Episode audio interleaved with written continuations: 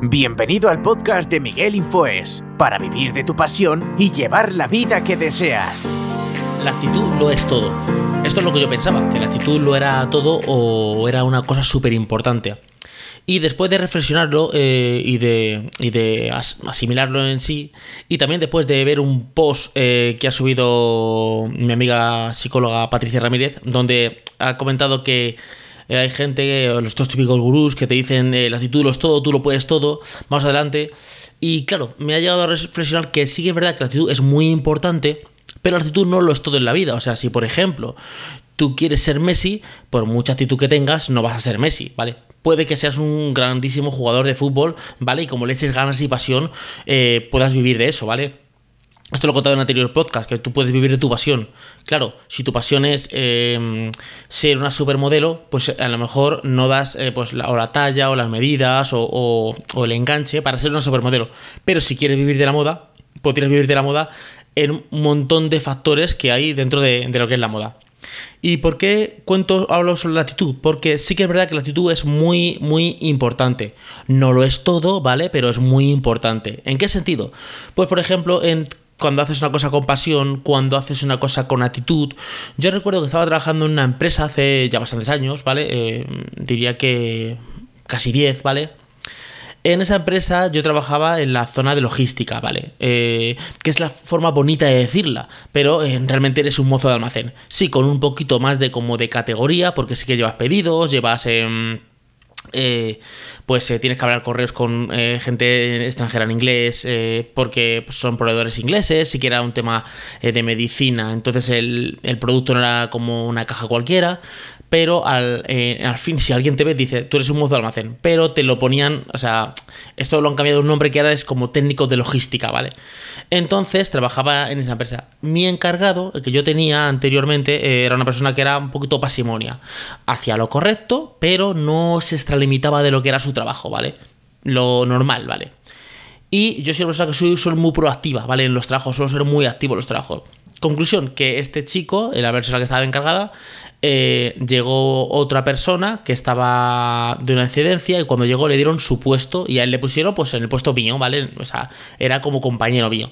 Esta persona que vino era súper proactiva, o sea, eh, para arriba, para abajo, eh, hay que hacer el albarán, o sea, daba ese extra al final los dos hacían, o sea, no es que uno supiera más que otro, sino que los dos hacían el, más o menos el mismo, trabajo. Solo que esa, la persona que vino era una persona que era muy proactiva y una persona que tenía una actitud de eh, mejorar, qué cosas se pueden hacer para mejorar, nunca ver el error. De hecho, yo recuerdo una, una vez que vino una, bueno, cada año venía una, persona que era como el preiso, ¿vale? Antes de que, que pasaran las auditorías de lo que, del almacén y de la empresa, ¿vale? Para, para pasar la ISO él venía y decía, pues eso tiene que estar de esta manera, eh, te explicaba todo cómo tenía que estar. Es como la pre-ITV.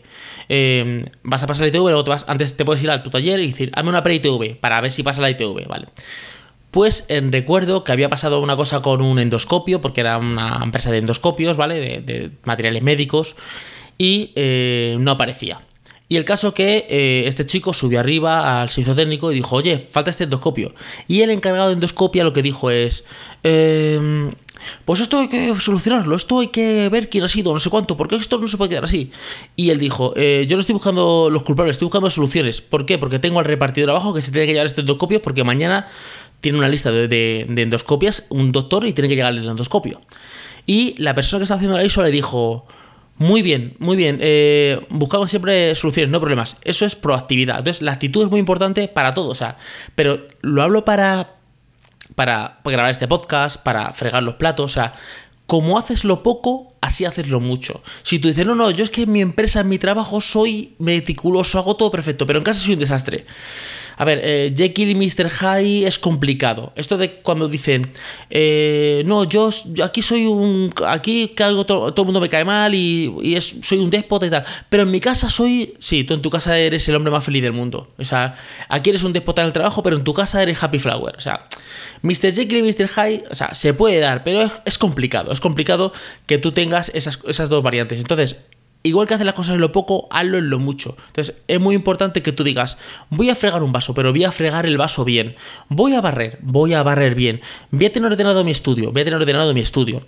Em, voy a ir a comprar, vas a comprar. O sea, lo haces con, con, esa actitud de querer hacerlo bien, el trabajo bien hecho, sea poco, sea mucho. Yo recuerdo hace tiempo trabajar en una empresa también que era de, de montaje de muebles y recuerdo que yo tenía pues una, la, yo estaba de ayudante y estábamos en una casa montando unos muebles. Conclusión que eh, el tirador venía sin, sin taladrar. Entonces, eh, como venía sin taladrar, pues eh, había que hacer un pequeño taladro, pero muy pequeñito, ¿vale? Que, conclusión que se pasó. Y el, el dueño de la, del mueble dijo, oye, te has pasado. O sea, este mueble quiero que me lo devuelvas. Y dice, porque es que no puede ser la respuesta del encargado fue, o sea, de mi oficial, el encargado fue, es que a ti no te ha pasado nunca, es que tú no lo haces, porque él, ¿qué pasó? Que él lo atravesó y luego lo quiso emplastecer y quedaba un pegote, ¿vale? Quedaba mal. En vez de quitar la puerta, decir, bueno, esta puerta no está, te traigo una nueva, ¿vale? Te dejo todo montado menos la puerta. Pues, em, conclusión que lo que dijo es, eh, eh, es que tú esto no lo haces también. Y ahí dije, ¿qué respuesta más absurda es? Al cliente, ¿qué le vas a decir tú? Es que él puede hacer lo que le dé la gana en su vida. Entonces es muy importante que tú en lo poco seas muy, esta cosa actitud muy favorable. De esto cuando tú quieres trabajar en un trabajo y trabajarías aunque no te pagaran porque te gusta, pasará con la, gente y los gamers que están horas y horas eh, jugando a juegos o streameando o canales de YouTube que suben. Yo, por ejemplo, yo subía vídeo diario a mi canal de YouTube de, tecnología, vídeo diario, y me estaba hasta las 3 de la mañana editando vídeo. ¿Pero por qué? Porque me apasionaba, aunque no me pagaran nada. Ahora lo veo de otra manera y digo, ahora voy a trabajar yo sin que tenga eh, una remuneración por una por eh, hacer un vídeo para una compañía. No. Pero a lo mejor ahora me voy de vacaciones y digo, perfecto, me apetece documentar mis vacaciones y grabo un vídeo diario de mi día a día en las vacaciones. O un podcast diario. Es muy importante la actitud. Es muy importante la actitud, pero no lo es todo. O sea, no es lo más importante. Porque esto que decía Patricia, que es muy importante, que los falsos gurús que dicen es, tú puedes. O no.